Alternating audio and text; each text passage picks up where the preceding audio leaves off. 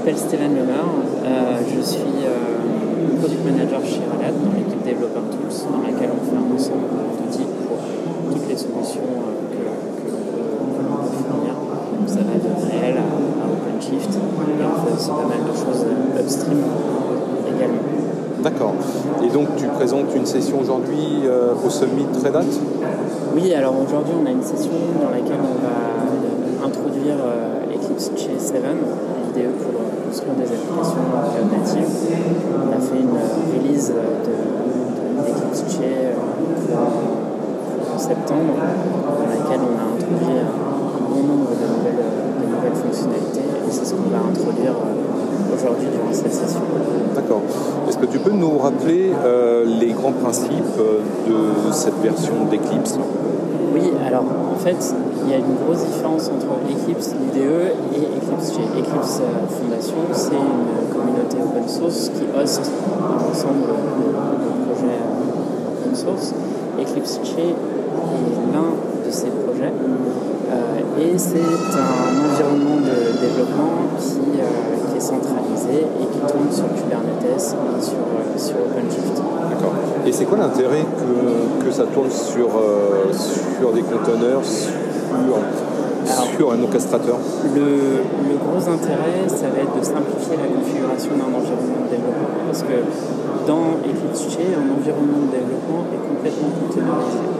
Ce qui veut dire qu'on va packager l'ensemble des outils qui sont nécessaires pour coder une application, pour l'éditer, pour la builder, pour l'exécuter, pour faire les tests, le debug. On va packager l'ensemble de ces outils dans des conteneurs et ces conteneurs vont fournir les dépendances qui sont nécessaires à, à, ces outils, à chacun de, ces plugins. Donc le développeur n'a plus besoin de configurer euh, l'ensemble de ces outils et de gérer la compatibilité entre, entre chacun d'entre eux. Typiquement, euh, le, cas d'usage euh, basique, c'est j'ai un projet qui est sur GitHub et je vais vouloir l'éditer. Pour pouvoir l'éditer et l'importer dans mon, IDE, je vais avoir déjà Git à avoir sur ma machine, je vais ensuite avoir un ensemble d'outils qui seront nécessaires et pour pouvoir faire le build, pouvoir exécuter cette application-là et donc je vais routiner l'ensemble du setup de tous ces dépendances-là.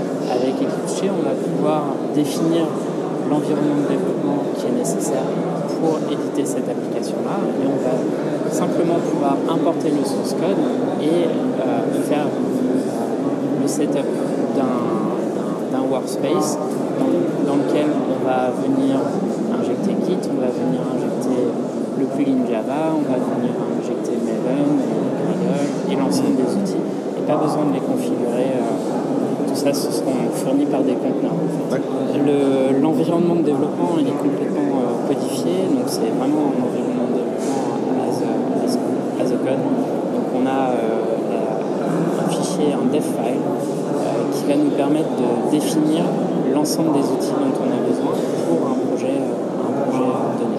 On va spécifier l'ensemble des plugins et on va spécifier l'environnement de build, l'environnement de runtime dont on a besoin. Donc on va pouvoir passer les, les conteneurs qu'on peut aussi utiliser en production. Ce qui va permettre également aux développeurs de répliquer euh, un environnement de production directement dans son environnement de, de développement. Donc le fameux euh, It Works on My Machine, euh, on, va, on, va, pouvoir le, le, contourner de cette façon. D'accord. Par contre, euh, on garde notre IDE à côté pour coder. Alors l'IDE, ou c'est dedans. Alors l'IDE est embarqué à l'intérieur, c'est-à-dire que euh, la solution elle est hostée donc sur Kubernetes ou sur, euh, sur OpenShift, et ensuite on va, euh, on va démarrer un, un, nouveau workspace, et dans ce workspace on va aussi avoir un IDE qui sera un IDE web qui lui dans la nouvelle version ressemble vraiment à, à VS Code et qui apporte aussi la compatibilité avec les extensions VS Code. Sauf que ça tourne dans le navigateur parce qu'on ne veut pas que le développeur ait à installer quoi que ce soit sur sa machine. Il n'est pas à installer les plugins. Donc la grosse différence euh, entre Che et, et, VS Code, ça va être que finalement, euh, si euh, je veux installer un plugin, nous, le plugin va être packagé sous la forme d'un conteneur. Et donc c'est juste un switch et on va juste faire le spin-up de ce conteneur-là dans, dans le workspace de façon à venir ajouter le tooling. Et à quel type de développeur s'adresse chez compte alors aujourd'hui, Eclipse J permet de développer n'importe quel type d'application, que ce soit de l'application traditionnelle ou de l'application plus cloud native.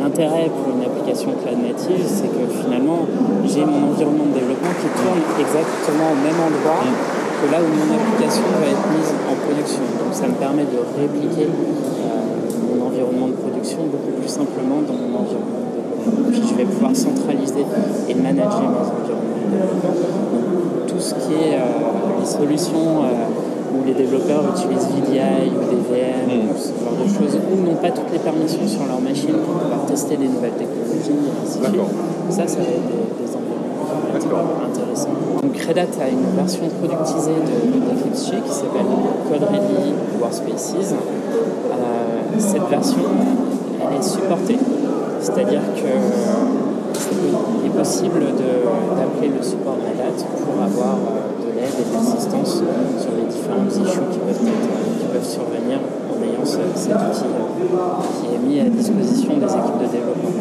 L'objectif étant de centraliser les, environnements de développement, forcément, si on a une centaine de développeurs qui travaillent sur l'environnement, et, euh, on veut c'est plus intéressant d'utiliser la version supportée. Et puis on va aussi pouvoir euh, directement s'intégrer dans, dans OpenShift.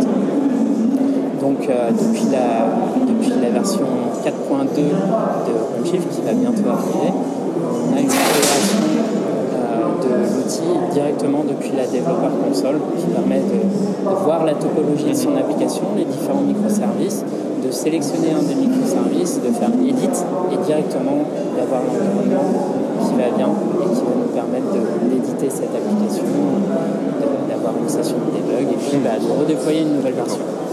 Et, quelles sont les nouveautés qui ont été annoncées il y a quelques semaines? Dans la version 7 d'Eclipse J, je vais peut-être passer la main à Sun. Euh, je, pense que tu avais. J'avais déjà en fait. Euh, Alors j'ai parlé de, de, nouvelle IDE. Euh, bah, il y a une nouvelle IDE qui, qui s'appelle qui est intégré dans le G. Euh, il y a une fonctionnalité qui est assez sympa, c'est qu'il supporte nativement les, euh, les, extensions de SQL. C'est-à-dire qu'on va pouvoir euh, récupérer des, des, extensions de SQL du marketplace de SQL. Mais à la différence, c'est qu'on va les packager dans des conteneurs. Par exemple, si on prend l'exemple du plugin Java, c'est l'extension de SQL de Java, mais avec toutes les dépendances comme Java, Maven, ou Gradle. D'accord. Et, est-ce qu'il y a des releases qui sont faites tous les mois, tous les trois mois? Quelle est un petit peu la cadence? Alors, notre cadence, euh, c'est tous les trois semaines, on a une nouvelle release qui, euh, qui, sort. Ensuite, en termes de nouvelles fonctionnalités, on a des choses qui vont permettre de simplifier l'administration et le monitoring de la plateforme aussi regarder l'état de la consommation des, des, sur le cluster on va aussi euh, avoir la possibilité de directement euh, utiliser la définition de son application Kubernetes et importer ça dans un environnement de développement. Donc ça, c'est une des grosses nouveautés aussi de, de, G7. On peut directement donner son Kubernetes YAML ou son YAML et euh, supercharger ça avec l'ensemble des outils dont on a besoin pour créer cette application. D'accord. Et donc vous, suivez euh, les évolutions de Che que vous pourrez intégrer ensuite dans votre package à vous? Tout à fait. Donc euh, dans la version productisée, on, a, euh, on va réintégrer les, nouvelles fonctionnalités sont développées upstream. Chez Red on a une tradition de faire le plus possible de travail upstream, ce qui fait que les différences entre la version productisée et la version upstream euh, sont, assez minimes en termes de, features. Euh, bien sûr, euh, dans la version productisée, on va packager un ensemble de stacks et d'outils qui sont dédiés à nos technologies, donc qui sont basés sur l'IL